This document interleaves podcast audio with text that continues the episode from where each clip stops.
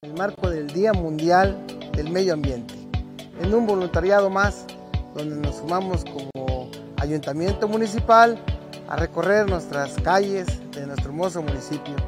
Y también lo hacemos por amor, por cariño a nuestra tierra, a nuestro municipio, donde nosotros vivimos, es más, donde nosotros trabajamos con amor, con justicia social. Un gobierno cercano a la gente.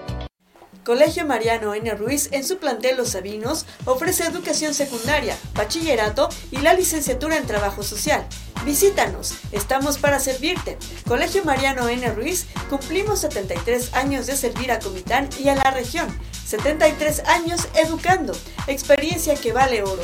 Informes al teléfono 963 63 266 61. Todos somos Mariano.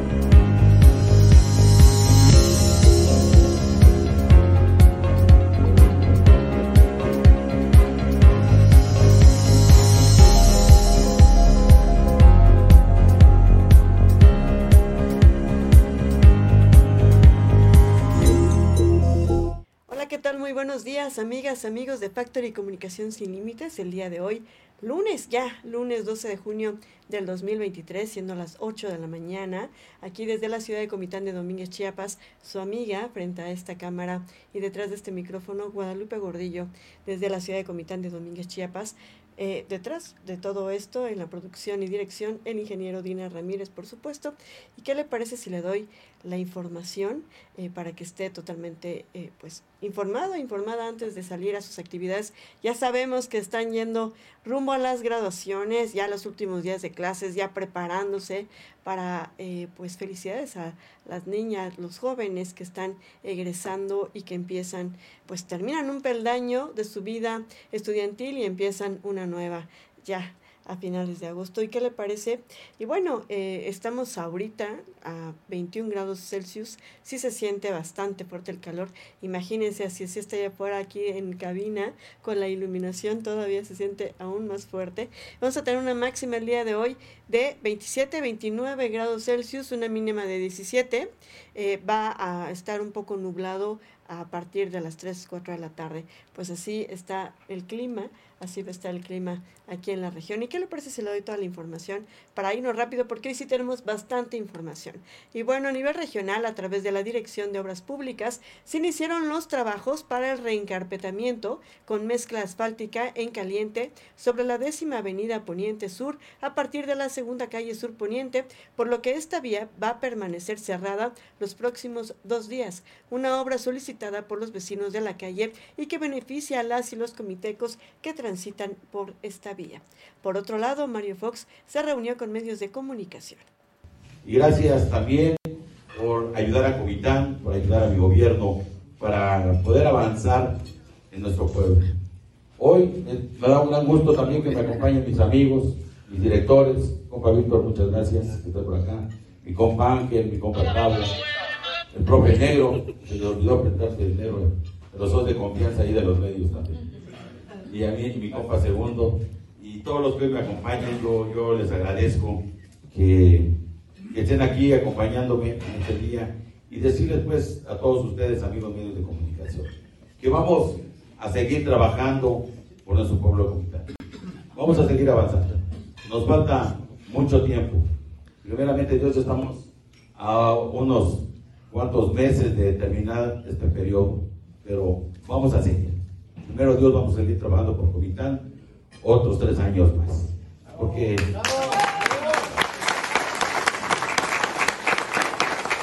gracias también a mis regidoras que están por acá, mis regidores, mi amiga la síndica, y decirles que la meta por Comitán tiene que seguir, tenemos que seguir avanzando por el desarrollo. La continuidad nos da a poder lograr más proyectos. Porque ustedes son testigos de cuántas obras estamos haciendo con nuestro pueblo de Sé que falta mucho por hacer, no es fácil. Y bueno, escuchamos lo más importante porque efectivamente quiere seguir con tres años más de administración. Y ayer domingo el presidente municipal de Comitán, Mario Antonio Guillén Domínguez, se reunió con representantes de los medios de comunicación de la región para celebrar el Día de la Libertad de Expresión. Y bueno, fue a través de un desayuno que el alcalde agradeció, reconoció la labor del periodismo, así como de la importancia de comunicar y mantener informada a la población, acompañado de empresarios comitecos quienes refrendaron su respaldo al municipio por la labor que realiza, así como de su cabildo y varios directores, es que se llevó a cabo este evento en reconocimiento a la prensa. Bueno, por otro lado, también estuvo el senador de la República, Eduardo Ramírez, eh, quien presentó el libro Belisario en París. En Comitán de Domínguez, el senador Eduardo Ramírez, junto con el Instituto Belisario Domínguez del Senado de la República, presentaron el libro Belisario en París, obra de Gavino Flores Castro. Ahí, el legislador chiapaneco dijo, Gavino me invitó a revisar su libro y darle algunas ideas que verán ustedes plasmadas en él. Además, de que me dio el privilegio de escribir el prólogo, por ello a esta obra le tengo un particular afecto, además de que me permitió investigar y conocer más sobre la vida del prócer de la palabra y el origen de su lucha por la defensa de México. Eduardo Ramírez describió a Belisario Domínguez en París como una novela que acompaña a un joven Belisario que viaja a París para estudiar medicina. Desde allá, en medio de una sociedad efervescente y una ciudad en crecimiento, descubre una sociedad convulsa que no hará más que enriquecer su mirada sobre la condición humana. Quizás la estancia de Belisario en París marcó su mirada contundentemente. Y en este evento en el que estuvieron presentes el secretario técnico del Instituto Belisario Domínguez del Senado de la República, Rodrigo Ávila Barreiro, la especialista en literatura y letras Angélica Altuzar Constantino, así como familiares de Belisario Domínguez, el senador Eduardo Ramírez agradeció al escritor Gavino Flores por invitarlo a ser parte de su obra, la cual aseguró brinda una lectura muy rápida y digerible. La disfruté en gran medida y los a que ustedes también la disfruten. Y efectivamente estuvimos en esta presentación. Ya saben que Angélica Altuzar forma parte de este gran equipo de Factory y Comunicación Sin Límites. Felicidades, Angie, por esta presentación, esa recopilación de la obra que hiciste. Y nos regalaron un ejemplar. Vamos a hacer igual comentarios más adelante acerca del libro. Vamos a una pequeña pausa. Esto es Factory News.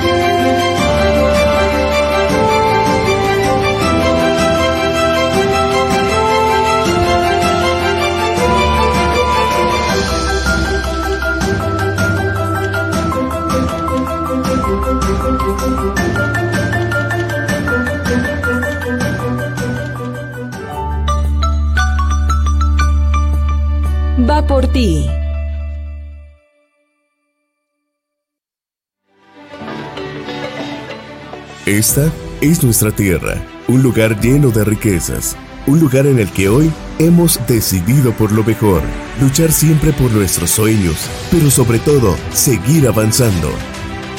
Juntos avanzamos.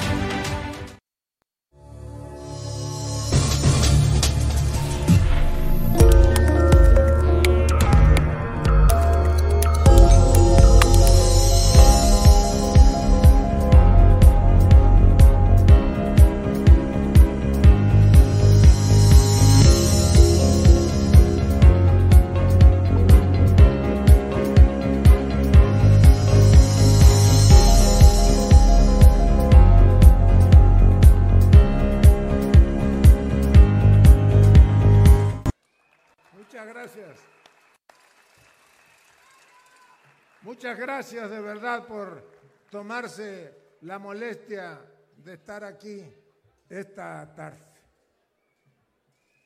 Miren cómo me siento como en casa. voy a iniciar primero con un poema bellísimo de nuestro maestro paisano Carlos Pellicer Cámara. Decía así porque además la tarde está verdaderamente chiapanecamente hermosa. Pellicer decía, junio me dio la voz, la silenciosa música de un callar, un sentimiento. Pero yo aquí no puedo callar nada y por eso, por el cariño, el aprecio, el reconocimiento que les tengo, yo quiero agradecerles que estén aquí esta tarde. Es posiblemente la última vez que vengo como secretario de gobernación y como representante del presidente de la República.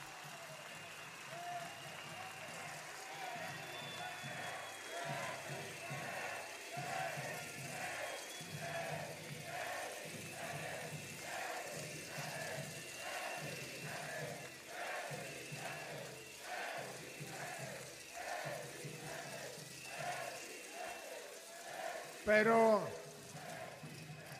aparte de agradecerles las muestras de afecto, y como estamos en una tarde de confesiones, les digo, vamos a hacer todo para que se le vuelva a hacer al sureste de México.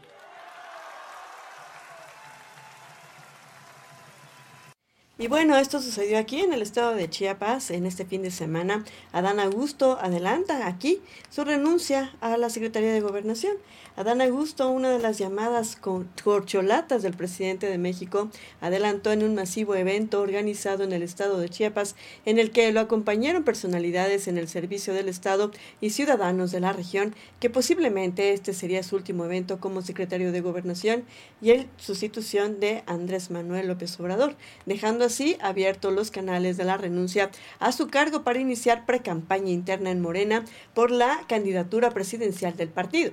En el evento realizado en el municipio La Trinitaria, Chiapas, estuvieron presentes el gobernador de la entidad, Rutilio Escandón Cadenas, y su esposa Rosalinda López Hernández, quien también es hermana de Augusto López, el secretario de Gobernación, reveló que el evento realizado durante la tarde del viernes, el 9 de junio, para ser exactos, estaba organizado para el sábado 17 del mes en curso. Sin embargo, tomó la decisión de adelantarlo, ya que el domingo 11 de junio por la noche estaría anunciando un importante mensaje a la ciudadanía.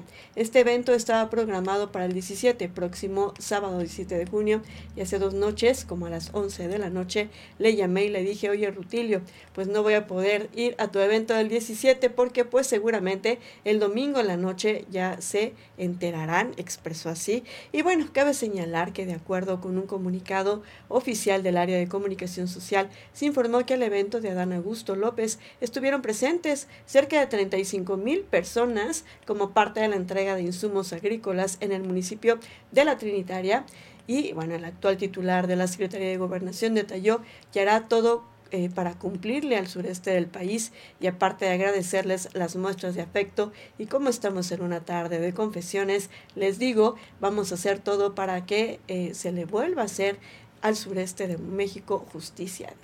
Pues así las cosas. Y bueno, mientras esto pasaba aquí en la Trinitaria, que está a 20 kilómetros de aquí de Comitán. Mientras esto pasaba aquí en la Trinitaria, Marcelo Obrar estaba en Tuxtla Gutiérrez, presentando su libro El Camino de México.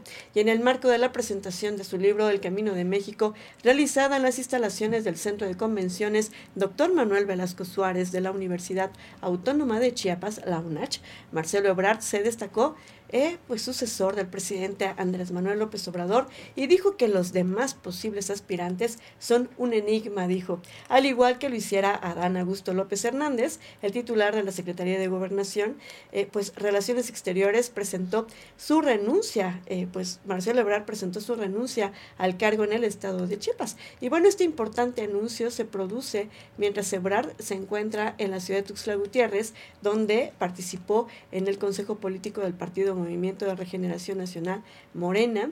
Y bueno, después de su renuncia, Marcelo Ebrard tiene previsto emprender un recorrido por todo el país y durante este recorrido va a visitar los 13 distritos electorales del Estado, recibiendo el respaldo público de Pío López Obrador, quien ha expresado su apoyo incondicional al exsecretario de Relaciones Exteriores. Y bueno, expresó, Chiapas es un estado donde se puede encontrar más plátano, podemos encontrar más maíz, podemos encontrar más eh, sorgo y todo tiene también cacao y café. Tenemos manera de hacerlos y de seguirlo produciendo. Y como dije el otro día, sonrían que todo va a estar bien. Abundó así el canciller. Y bueno, asimismo aseguró que esta no es una elección cualquiera. Es la primera vez en la historia de México que dan a preguntar quién eh, quiere que sea el candidato, afirmando que nunca se le consulta a los ciudadanos. También abundó que el presidente de la República, Andrés Manuel López Obrador, si hubiese querido no hubiera hecho eso y hubiera elegido a su candidato. Pero él es un presidente muy querido, es el presidente que formó a Morena, líder de este movimiento y a quien siempre le ha gustado la opinión del pueblo, enfatizó Marcelo Ebrard. Y finalmente pidió a todos los ciudadanos que se divulgue que habrá una encuesta saliendo a la calle en organización eh, y explicando el proceso de votación, así como también aseguró que visitará Chiapas muchas veces, mandando bendiciones para todos. Pues así las cosas. Creo que les gusta nuestro estado a los siguientes eh, candidatos eh, para dentro del partido de Morena. Vamos a ver qué sucede dentro de las elecciones internas para que elijan a su candidato para los próximos comicios en el 2024. Vamos a una pausa. Esto es Factory News. Siempre hemos tenido ese respaldo y ese cariño del gobernador. Y aquí estamos también nosotros sumados a hacer un gran esfuerzo y trabajar de la mano, señor gobernador. Y esta calle es una calle muy principal. No solamente aquí en Comitán, toda la meseta comiteca hoy tiene desarrollo, tiene progreso, tiene posibilidades de inversión y de crecimiento gracias a la visión del gobernador Rutilio Escandón. Los presidentes de barrio agradecemos infinitamente el beneficio en la calle eh, Onceava y también beneficiará a la mejora de la seguridad vial. Y me da mucho gusto ver que ya quedó concluida la calle de la feria, que comunica a más de 25 barrios, le da vida a muchas familias pero sobre todo a instituciones educativas. Es clave en la comunicación de Comitán. Gobierno de Chiapas. En el 2018 nos quitamos la venda de los ojos. Nos quitamos aquel presagio, aquellas frases que decían que el dinero no alcanzaba, que no se podía gobernar, que había muchas, muchas cosas que no se podían hacer. Llegó un hombre al Estado, el doctor Luis y el día que murió la Constitución prometió que iba a ser más con Muchos se rieron, se burlaron. Al día de hoy, y desde el primer día, les ha tapado la boca. Ahí está la muestra.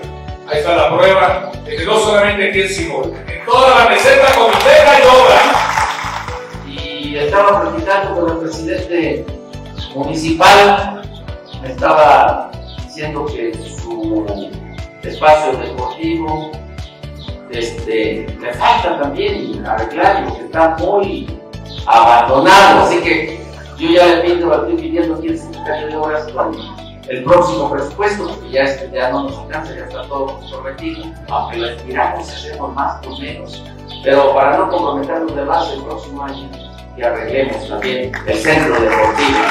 Que quede bien.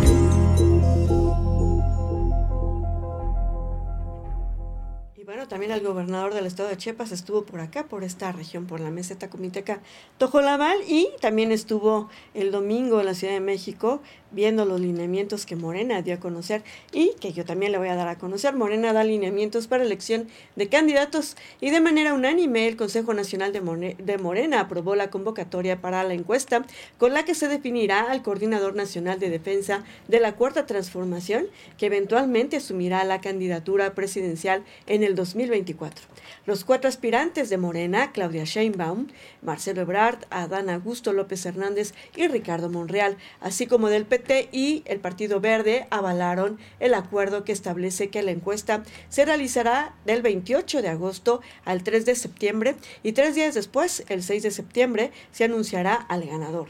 Además, estarán imposibilitados de pronunciarse a favor de algún aspirante, tanto al presidente de la República e integrantes del Gabinete Federal Legal y Ampliado, los gobernadores y los integrantes de sus eh, respectivos gabinetes, alcaldes y colaboradores de primer nivel, de las bancadas federales y estatales de Morena, dirigentes nacionales y estatales del partido. También se prohíbe de manera estricta utilizar el presupuesto público para favorecer a algún aspirante. Luego de la sesión del Consejo Nacional del Partido eh, Guinda, el presidente de este órgano y gobernador de Sonora, Alfonso Durazo, presentó el acuerdo en el que se define que del lunes 12 a partir de hoy al viernes 16 de junio será el registro, el registro para los aspirantes y al entregarlo deberán ya haber renunciado a sus cargos públicos. Del 19 de junio al 27 de agosto podrán hacer recorridos por el país con la intención de privilegiar el contacto con la gente y las asambleas informativas. En tanto, después del levantamiento de la encuesta, que será del 25, perdón, del 28 de agosto al 3 de septiembre, la Comisión de Encuestas del partido procesará la información entre el 4 y el 6 de septiembre para informar ese día al ganador de la encuesta. La comisión de encuestas se auxiliará con otras encuestadoras externas para un total de cinco ejercicios. Cada aspirante podrá proponer dos empresas que en el pasado reciente hayan presentado resultados distorsionados o, manifest o eh, perdón, manifestaron eh, discordantes eh, respecto de los resultados. A ellas no las van a tomar en cuenta, las van a dejar fuera, eso va a quedar descartado. Y bueno, la comisión de encuestas escogerá por sorteo a las cuatro firmas que van a auxiliar a la encuestadora interna del partido. Y los aspirantes van a, eh, pues deberán comportarse de manera austera, sin derroche de gastos publicitarios ni propagandísticos. Asimismo, tienen que rechazar toda práctica antidemocrática eh, como el acarreo, coerción y alianzas con grupos o personas a cambio de prebendas.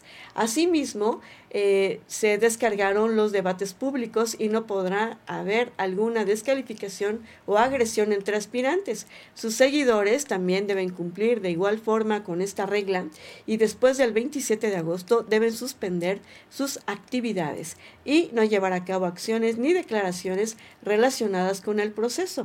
Y para difundir sus proyectos deberán evitar los medios de comunicación reaccionarios, conservadores, adversarios de la Cuarta Transformación y partidarios del viejo régimen, dijeron. Y bueno, al anuncio encabezado por Durazo y el dirigente nacional del partido Mario Delgado, acudieron todos los aspirantes. Pues así estuvo la noche de ayer, en donde ya se definió. Esto lo vamos a publicar en nuestra página oficial, por supuesto, para que estén enterados. Por otro lado, sabía que el home office ya es legal. La ley del home office o del teletrabajo y es oficial y de carácter obligatorio para todas las empresas y trabajadores que participen de dicho esquema, informó así la Secretaría del Trabajo y Previsión Social. Y a través de un decreto eh, publicado en el Diario Oficial de la Federación, la dependencia estableció que la norma oficial, la 037, que regula el trabajo desde casa, entre en vigor y bueno, a los 180 días naturales posteriores a su publicación. Esto implica que la regulación tiene efectos obligatorios a partir de diciembre de este 2023 y desde establecer las condiciones generales y de seguridad hasta proporcionar la computadora y una silla, una silla ergonómica y pagar la parte proporcional de la energía eléctrica y servicio de Internet, también viene dentro de esta ley que regula este, esta forma de trabajar y a través de un video difundido en sus redes sociales, la titular de la Secretaría del Trabajo y Previsión Social, Luisa María Alcalde, señaló que el home office llegó para quedarse y la nueva norma, la 037, protege a quienes hacen más del 40% de sus labores para una empresa mediante el teletrabajo y refirió también que la norma garantiza todos los derechos individuales y colectivos de los trabajadores, igual que como sucede con el resto de las personas que laboran de forma presencial y les ofrece el derecho de la desconexión, de acuerdo con sus horarios laborales. Además, la NOM 037 establece que para evitar riesgo de trabajo, los empleados en, el home office deberán presentar una autoevaluación que puede quedar en video del espacio donde van a laborar, el cual debe contar con la iluminación, ventilación y las condiciones técnicas para desarrollar sus actividades. Y los 10 puntos clave de la norma 037 son el decreto que reconoce y regula el home office, establece 1. La fecha de aplicación de la NOM 037 será obligatoria el próximo 5 de diciembre del 2023, 180 días naturales después de esta publicación. El patrón, que es la 2, el patrón o empresa debe proporcionar al trabajador las herramientas necesarias para su trabajo como la silla ergonómica, computadora, impresora y tinta, además de la parte proporcional del pago de la electricidad y servicio de Internet que corresponda al horario de trabajo. 3. El empleado tiene derecho a la desconexión de acuerdo con sus horarios laborales que no deben exceder los tiempos legales, además de que contempla los horarios de comida o de lactancia para las empleadas con hijos recién nacidos. La 4. El centro de trabajo respetará la privacidad de las personas trabajadoras bajo la modalidad de teletrabajo y no se podrá utilizar mecanismos invasivos para verificar la disponibilidad o conexión de las personas trabajadoras. Las cámaras, micrófonos o mecanismos de localización solo serán de uso obligatorio para reuniones, videoconferencias, capacitaciones y obligaciones relacionadas con seguridad e higiene en el lugar del trabajo. 5. El trabajador debe disponer de un área para laborar limpia y ordenada, sin materiales, objetos o equipos no necesarios, iluminada por luz natural o artificial que no provoque deslumbramiento ni fatiga visual y con temperatura y ventilación necesarias, con un nivel de ruido que no impida la concentración para realizar el trabajo. La 6. El patrón o empresa debe contar con un listado de las personas bajo la modalidad de teletrabajo con el nombre, género y estado civil, las actividades a desarrollar, nombre y perfil de puesto, así como el porcentaje del tiempo del trabajo usado para el home office. La 7. El empleador debe crear, implementar y difundir por escrito una política de teletrabajo que promueva las condiciones necesarias para evitar riesgos y garantizar la salud física y mental de los empleados, que contemple las condiciones y obligaciones de la empresa y los empleados. La 8 se determinará por escrito la manera de mantener y establecer comunicación entre la persona trabajadora bajo la modalidad de home office y el centro de trabajo, y los momentos, condiciones o causas en que el empleado asistirá al centro laboral, las indicaciones sobre la forma en que se supervisará el desarrollo del teletrabajo. La 9, además, ambas partes señalarán el sistema o mecanismos para dar mantenimiento al equipo de cómputo o herramientas, incluidas las TIC, las tecnologías de información. Y bueno, eh, de trabajo utilizadas y asignadas para el teletrabajo. Y la décima, todas las condiciones de trabajo bajo la modalidad de home office se harán constar por escrito mediante un contrato entre las que contempla el equipo e insumos de trabajo, incluyendo el relacionado con las condiciones de seguridad y salud que se entregan y cuando los patrones que no cuenten con un contrato colectivo de trabajo para demostrar el cumplimiento de este numeral, puede incluir el home office en su reglamento interior de trabajo. Pues así están las cosas. Es súper importante saber por qué es una nueva forma de trabajar y que ojalá y quede pues ya para toda la vida aquí en, en México, en el país. Y bueno, por otro lado, fíjese que hay que tener mucho cuidado porque los golpes de calor en el país van a estar muy fuertes. La temporada del, calor 2023, que está caracterizada por las altas temperaturas en algunas zonas del país, está provocando en la población golpes de calor, deshidratación y hasta personas que fallecieron a consecuencia de estos factores. Así lo revelan las cifras que aporta la Dirección General de Epidemiología, la DGE. Y bueno, en este reporte correspondiente a la semana epidemiológica número 22 de este año, se indicó que la temporada de calor ha dejado 418 casos, pero también seis fallecimientos que se registraron en Oaxaca, eh, eh, Quintana Roo, Sonora y Veracruz. Y estos números representan un aumento en relación a lo que ocurrió durante las mismas fechas, pero del año pasado el año pasado en, en, esta misma semana. Y bueno, se acumularon 274 reportes con tres muertes. Y tomando en cuenta el momento de la publicación, se detalló que en estas últimas 24 horas en Hermosillo, Sonora, se encontró la temperatura más alta con 39 grados Celsius. Sin embargo, Valladolid, en Yucatán, Torreón en Coahuila, Durango, Durango, Villahermosa, Tabasco, Acapulco, Guerrero y Arriaga, Chiapas, alcanzaron entre 38.4 y 36 grados Celsius. Y otro elemento que se aportará o que aportó la DGE es que el año pasado las personas que se ubicaron entre los 45 y 64 años fueron el grupo más afectado en la temporada de calor con un 40.4%. Sin embargo, para este año en esta categoría de afectación se ubicaron quienes están entre los 25 y los 44 años de edad, con el 66.7%. En lo que se refiere a los golpes de calor, Tabasco presentó 121 casos, eh, posicionándose en el primer lugar a nivel nacional, seguido de Jalisco con 23 y después apareció Sonora con 8. En Chiapas se documentaron 3, pero se le suman otros 4 que están asociados con la deshidratación.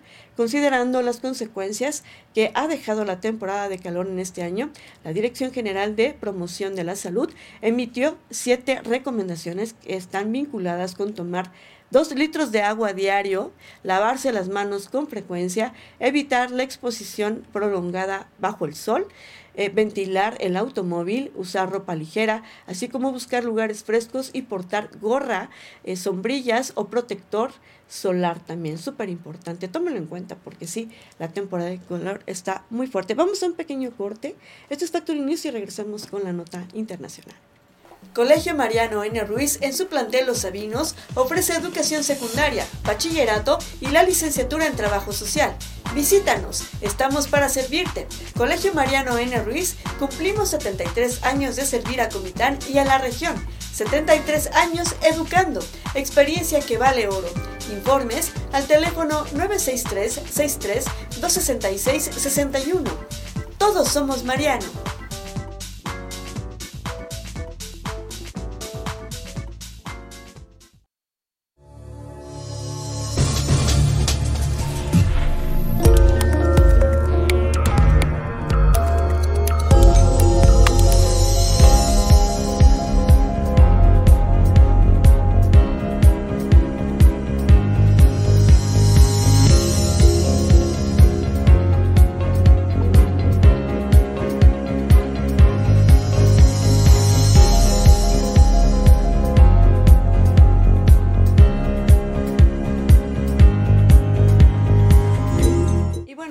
Último de la información, hay una nota a nivel internacional. Estados Unidos pide su reincorporación a la UNESCO.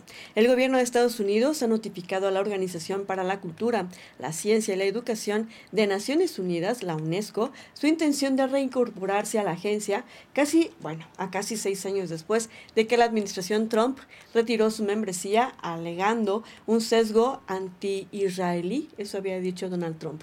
Y de acuerdo con el portal Axios, un portavoz del Departamento de Estado estadounidense indicó que el subsecretario de Estado para la Gestión y los Recursos de Estados Unidos, Richard Berman, realizó el pasado jueves una notificación de forma privada a la directora general de la UNESCO, Audrey Azoulay, poniendo un plan para la reincorporación a la organización.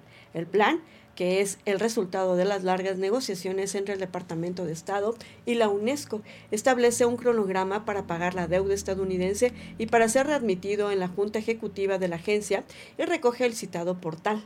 Y según las fuentes consultadas, Azoloy Ulay ha convocado a los embajadores de todos los estados miembros a una reunión extraordinaria que tendrá lugar este lunes, el día de hoy, para informar sobre el plan estadounidense y solicitar su acuerdo.